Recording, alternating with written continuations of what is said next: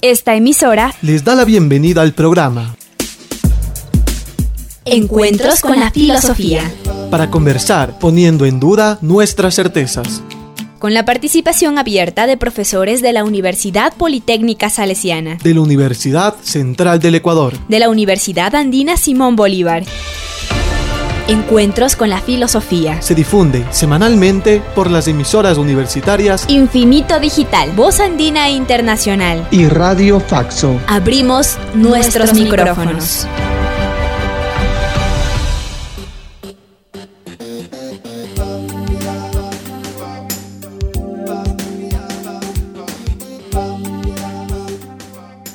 Bienvenidos y bienvenidas, Radio Escuchas de Encuentros con la Filosofía. Les saluda Edison Aguilar. Gracias por aceptar esta invitación a conversar de los encuentros y los desencuentros de la filosofía con la vida cotidiana. Saludo a mi compañero Miguel Macías, con quien compartimos la conducción del programa. Miguel. Hola, estimado Edison. Saludos a todos y todas. Bienvenidos a Encuentros con la Filosofía, donde re- hacemos reflexiones sobre la vida cotidiana con la filosofía. Saludos a Karina Torres en la cabina de Voz Andina Internacional. Con nuestro profundo agradecimiento damos la más cordial bienvenida al invitado de esta semana, Edison Paredes Huitrón.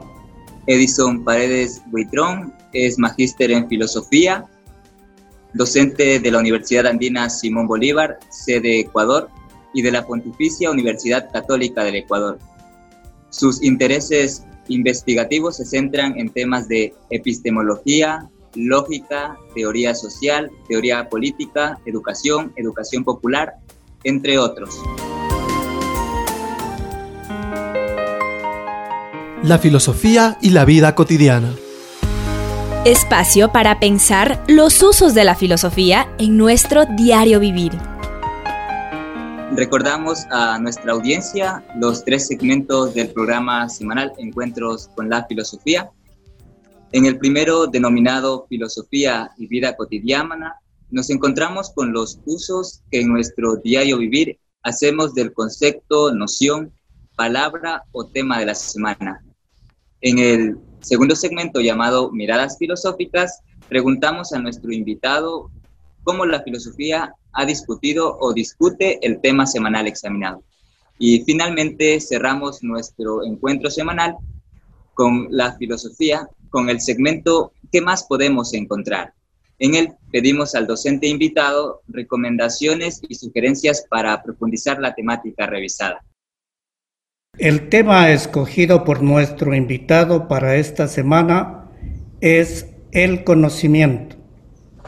Para conversar sobre el conocimiento, proponemos partir de una situación totalmente actual que la estamos viviendo y de la cual recibimos abundante y permanente información por diferentes medios a nuestro alcance.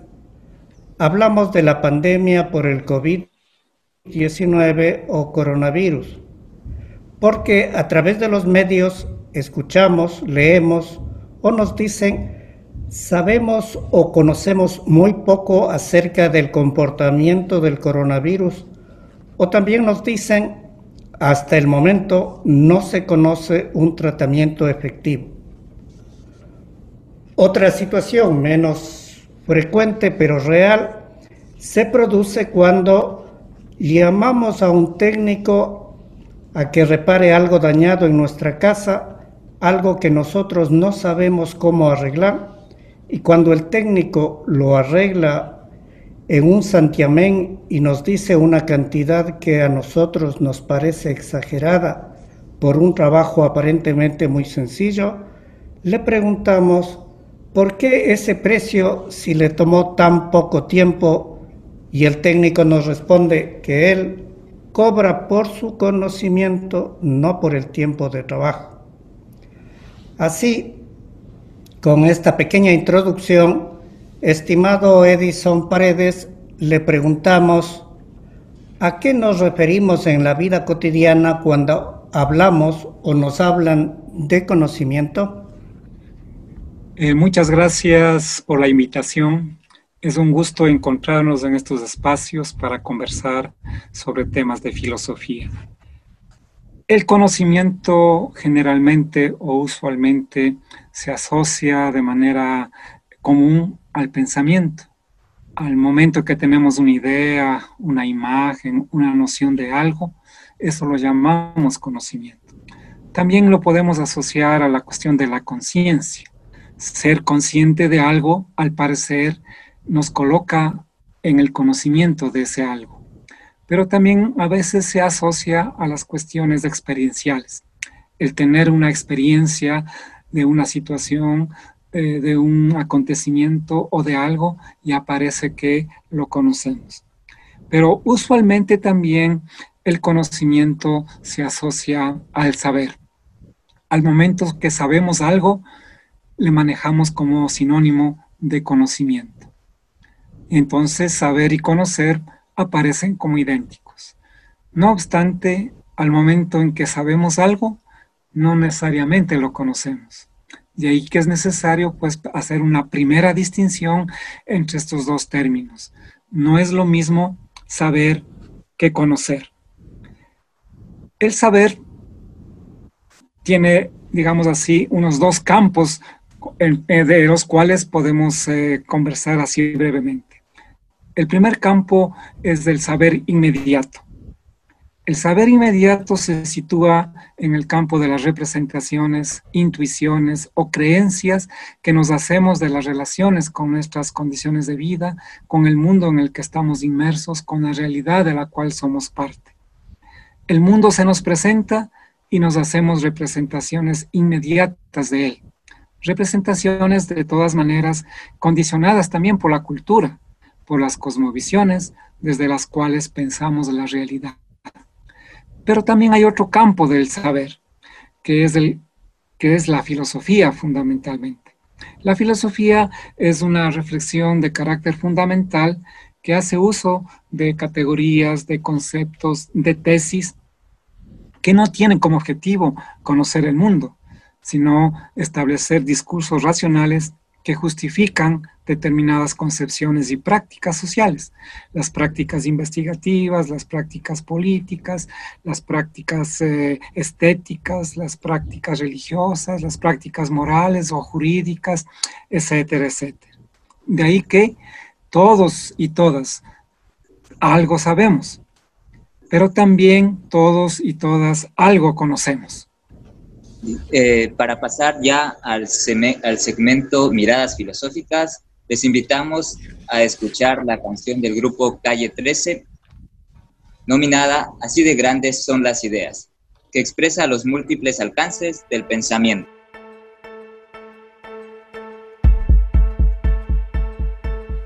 Meridiano cero en la zona central, cerca del límite y lejos del final dos valles con el cielo despejado, sobre un campo con el horizonte estrellado. Hay una fábrica pequeña pero inmensa de un viejo sabio que sobrevive porque piensa. Conocedor de múltiples maniobras, el viejo en la mezcla de lo mejor de las obras. El mundo explotó y quedó desierto y el viejo heredó lo mejor de todo lo que había muerto. Tiene visión telescópica, piel de tortuga, lengua de camaleón y olfato de oruga. El viejo es el cirujano del tiempo, tiempo, tiempo. A sangre fría opera todos los momentos minutos que se pierden por ahí los puedes recuperar con un bisturí. Estira los segundos para que se hagan más largos. También hace trasplantes en momentos amargos. Y si continúa la amargura y nada lo consuela, se aplica un poco de anestesia para que no le duela, para que no le duela, para que no le duela.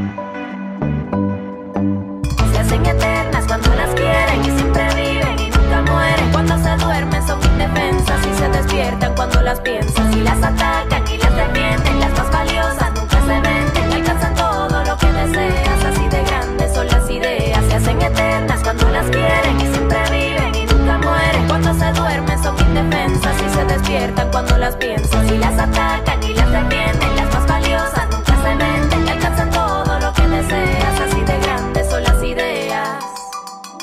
Si quiere darle vida a un ciclo nuevo, cada cierto tiempo pone huevos. No come mucho porque es de sangre fría y se alimenta de moscas que viven un solo día. Y si no hay comida, no lo culpo. Si se alimenta de su propio cuerpo como los pulpos, no moriría aunque su cuerpo entero se comiera. Es como las salamandras, rápido se regenera. Pueden pasar los años. Pero a este no hace daño, es inmortal como los santos. Sus vértebras son de árbol, por eso dura tanto. El viejo sabio nunca se olvida de nada. Porque tiene su memoria congelada, sus recuerdos están enteros, los preserva con hielo seco, 80 grados bajo cero. Se hacen eternas cuando las quieren y siempre viven y nunca mueren. Cuando se duermen son indefensas y se despiertan cuando las piensan. Si las atacan y las defienden,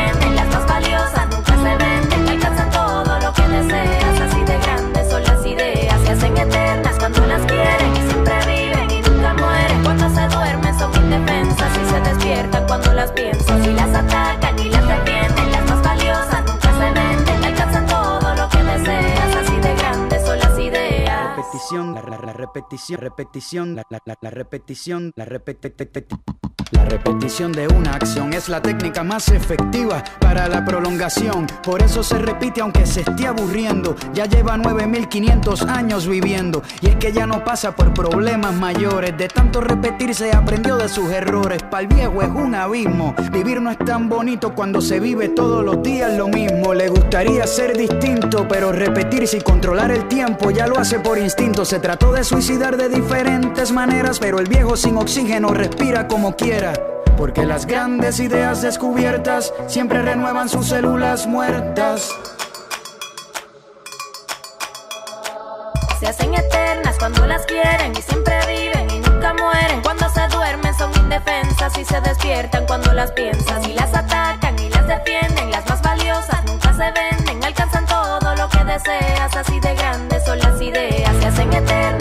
las quieren y siempre viven y nunca mueren. Cuando se duermen son indefensas y se despiertan cuando las piensan. Y las atacan y las defienden, las más valiosas nunca se venden. Alcanzan todo lo que deseas, así de grandes son las ideas.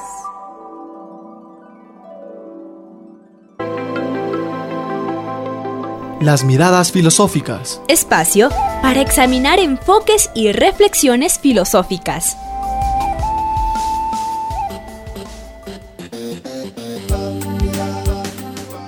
Estamos dialogando con Edison Paredes Huitrón, docente de filosofía. Esta semana en el segmento Miradas Filosóficas, que es un espacio para examinar enfoques y reflexiones filosóficas, conversamos sobre el conocimiento. Para iniciarlo, preguntamos a Edison Paredes, ¿qué es el conocimiento para la filosofía? Eh, muchas gracias, Edison. Eh, a diferencia del saber que es inmediato, el conocimiento es un proceso mediato, es decir, se hace a través de conceptos, de teorías que permiten comprender o explicar eh, esa realidad a la cual nos referimos. Una primera tesis sobre el conocimiento podemos expresarlo de la siguiente manera. El conocimiento es un proceso productivo mediato. Este proceso es de carácter histórico, social y cultural de apropiación de lo real en el pensamiento. Es decir, cuando pensamos lo real desde una teoría, desde unos conceptos, lo conocemos. En esta primera tesis podemos eh, identificar tres ideas eh, eh, principales. Una, lo que es el proceso productivo, otra, lo que es la idea de apropiación y la tercera, que es lo real. Según lo, lo que nos acaba de decir Edison, ¿cómo entonces se produce el conocimiento? ¿Es una relación entre estos componentes que nos acaba de señalar? Bueno, sí, eh, una de las ideas fundamentales para el conocimiento es la idea de trabajo. El conocimiento siempre es un proceso de producción. Así como para producir una tela, por ejemplo, necesitamos materias primas y objetos de trabajo como los hilos, necesitamos instrumentos de trabajo como las máquinas, los telares, y también tenemos productos. Y los productos de ese trabajo va a ser una tela. Asimismo pasa con el conocimiento. El conocimiento también utiliza materias primas u objetos de trabajo pero estos objetos son los conceptos. Nuestras materias primas para conocer son los conceptos. Estos conceptos, estas materias primas son eh, transformadas con medios de producción teórica.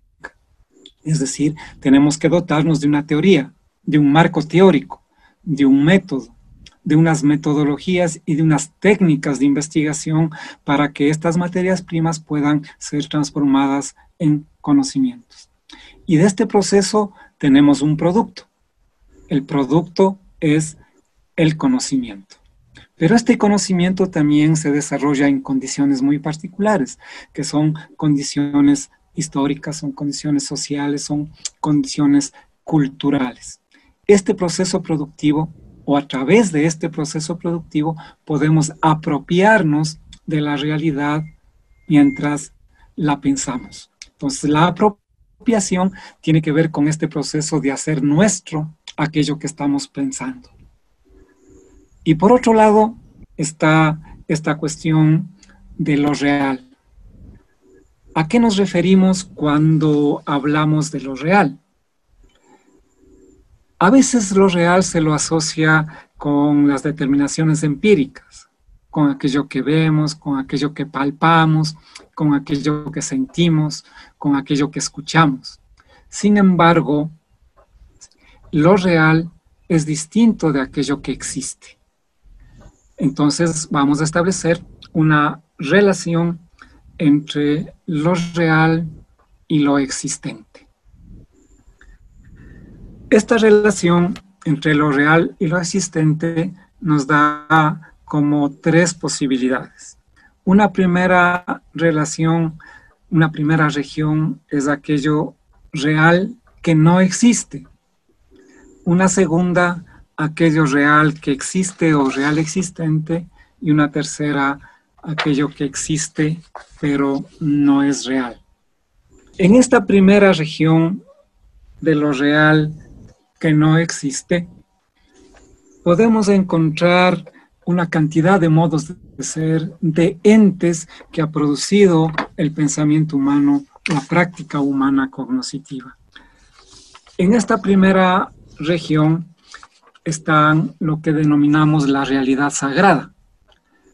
Toda una cantidad de entidades sagradas como Dios, dioses, almas, eh, demonios, ángeles, algunos aspectos de la naturaleza también que cobran dimensiones sagradas en términos de algunas culturas. Está la realidad mítica, con todos los seres míticos que implican esa realidad, como los minotauros, las sirenas, los centauros, la tunda, el duende, el chusalongo en nuestras realidades. También la realidad mágica, en donde incluyen también entidades mágicas como las hadas, los elfos, los dragones, etcétera, etcétera. También la realidad fantástica en donde están los personajes de los cuentos, de la literatura, de las fábulas, los personajes de los dibujos animados, eh, como el Pato Donald, eh, o todos los superhéroes, por ejemplo, que son comunes en nuestra realidad ahora, son parte de una realidad fantástica. También está la realidad virtual que a través de los medios tecnológicos, de la información y la comunicación, se han producido imágenes, espacios y entornos como simulaciones. No existen, pero son reales porque nos relacionamos con ellos y nos introducimos en esos espacios, en esas simulaciones. También está la realidad psíquica, en donde están los seres de los sueños, por ejemplo, del delirio o de la fantasía, son reales, nos afectan, nos complican a veces la vida, pero no existen. Y está por último también la realidad formal. Esta realidad es muy amplia y ahí se ubican el conjunto de las ideas, de los conceptos y de las teorías. El ser de una idea, nos decía Spinoza, es su realidad formal. No existen materialmente, pero son reales y son imprescindibles para el conocimiento. De hecho, son la condición para el conocimiento. De todos estos entes que en estas distintas realidades, de todos ellos algo sabemos, pero si quisiéramos conocerlo, tenemos que ir a una teoría, a un concepto, es decir, a una realidad formal conocer al Minotauro, conocer a Dios o conocer al Pato Donald o a los sueños, por ejemplo, se los puede hacer desde una teoría de la religión, de una teología, de una teoría de la cultura, desde la psicología, desde el psicoanálisis, desde el poder, etcétera, etcétera. Pero también podemos desarrollar procesos cognitivos estrictamente teóricos, cuando estos solamente se refieren a conceptos. Es decir, nos quedamos solamente en la realidad formal. Y eso es lo real que no existe. Ahí eh, lo que quisiéramos es, entonces, hemos causado entre eh, esta distinción entre saber y conocimiento, hemos visto las diferentes eh, relaciones del conocimiento con lo real y con lo existente, Ahora, entonces, eh, le preguntaríamos a Edison Paredes, ¿qué tipos de conocimientos podemos distinguir según estas relaciones con lo real y con lo existente? Y una pregunta que nos parece que muchas veces se nos presenta es si hay jerarquía entre los conocimientos. Eh, sí, solamente quisiera concluir un par de ideas eh, también hay estos espacios de lo real existente donde están los objetos producidos por el ser humano, está en el mundo de las personas y de sus relaciones sociales y de las instituciones y de las estructuras. Y está también, eh, digamos así, eh, el mundo subjetivo, que es parte también de lo real existente. Ahora, ¿qué es lo real? Lo real es toda producción humana sea esta de carácter intelectual o sea esta de carácter, mm, eh, digamos así, objetivo, manual. Ahora, lo existente es una base material a partir de la cual se construye todo lo real. Todo lo real, sea que no exista o sea que exista, tiene una base material. El Minotauro tiene una base material en un toro real y concreto y un humano real y concreto todas estas regiones pueden ser conocidas. Pero hay una región que es lo existente que no es real, que es fundamentalmente lo que desconocemos como humanidad. Hay regiones del universo, de la naturaleza, de lo mismo humano, que todavía no lo conocemos. Existen, pero no son reales. estas distinciones generan también distintas formas de conocimiento. Estas formas de conocimiento tienen que ver, eh, por ejemplo, con la religión, con el mito, con la magia, con la fantasía, con el arte, con la ciencia.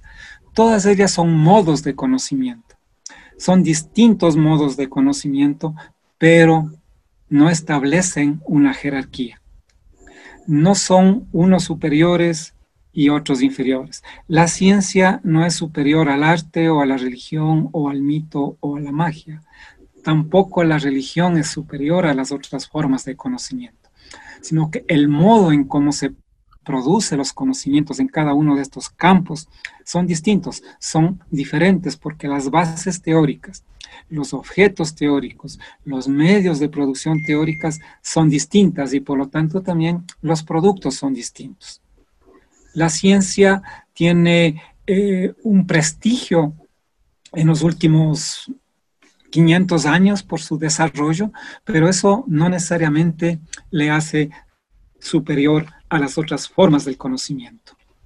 Y esta conjunción entre las distintas formas del conocimiento, la composición entre las formas del conocimiento y con la filosofía y los saberes nos dan como resultado la sabiduría. La sabiduría es justamente este proceso de relación entre conocimientos y saberes de tal manera que potencia nuestras capacidades cognitivas, afectivas y prácticas para asumir los riesgos que implica la vida y para poder perseverar en la existencia. Muchas gracias, Edison. Ahora les invitamos al segmento ¿Qué más encontrar? ¿Cómo seguir las búsquedas? Espacio de más preguntas.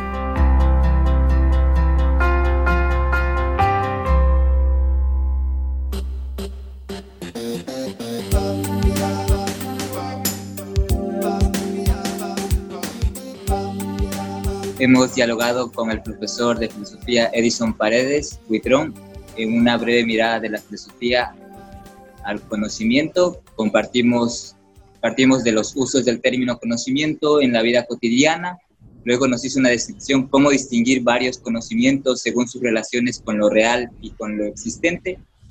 Reconocemos que es imposible considerar agotada la reflexión, sobre el conocimiento. Por esto nos gustaría que nos des algunas recomendaciones, tanto bibliográficas o audiovisuales, para seguir pensando acerca del conocimiento. Eh, muchas gracias, Miguel. Eh, bueno, si el tema es de interés, eh, se puede de alguna manera ahondar la reflexión a través de lecturas. Hay un texto bastante amplio de Ernest Cassirer, que se llama El problema del conocimiento. Y ahí pues pueden encontrar todo un proceso histórico de reflexión a través de los distintos épocas y autores de la filosofía que tratan sobre la situación del conocimiento. Hay otro texto también que se podría recomendar que puedan leer, eh, de Hans Furt, el texto es El conocimiento como deseo. Este es una reflexión, un ensayo sobre los problemas del conocimiento, eh, tomando eh, como base las reflexiones de Freud y de Piaget. También se puede recomendar un texto de Bertrand Russell que se llama El conocimiento humano, en donde hace una reflexión justamente sobre estos temas del conocimiento y se centra fundamentalmente en la cuestión de la ciencia, del lenguaje, eh, fundamentalmente. También podemos recomendar pues, un libro de Luis Althusser que se llama Para una crítica de la práctica teórica, que reflexiona también sobre este carácter productivo del, conocimiento. Y pues si les interesa, hay un texto mío eh, que se llama La filosofía y sus laberintos, en donde también pueden encontrar algunos otros, además del concepto de conocimiento, algunos otros conceptos que puedan ser de interés. Muchas gracias, Edison. Tenemos una pregunta adicional acerca del conocimiento. ¿Qué otros conceptos, nociones o palabras están vinculados al conocimiento? Bueno, eh, alrededor del conocimiento gira, por ejemplo, los temas de la praxis, sobre todo de la práctica política, eh, los conceptos de ciencia, de verdad, eh, los conceptos de filosofía mismo como tal.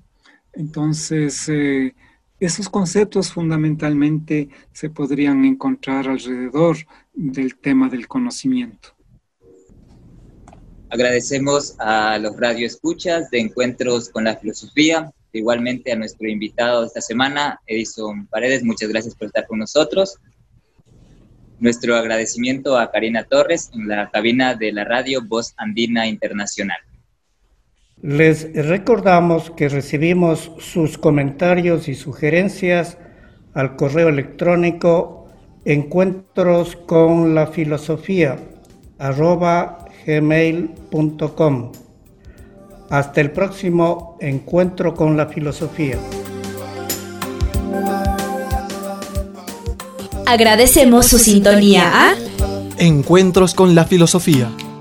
El programa que impulsa el filosofar como acción compartida desde las radios universitarias.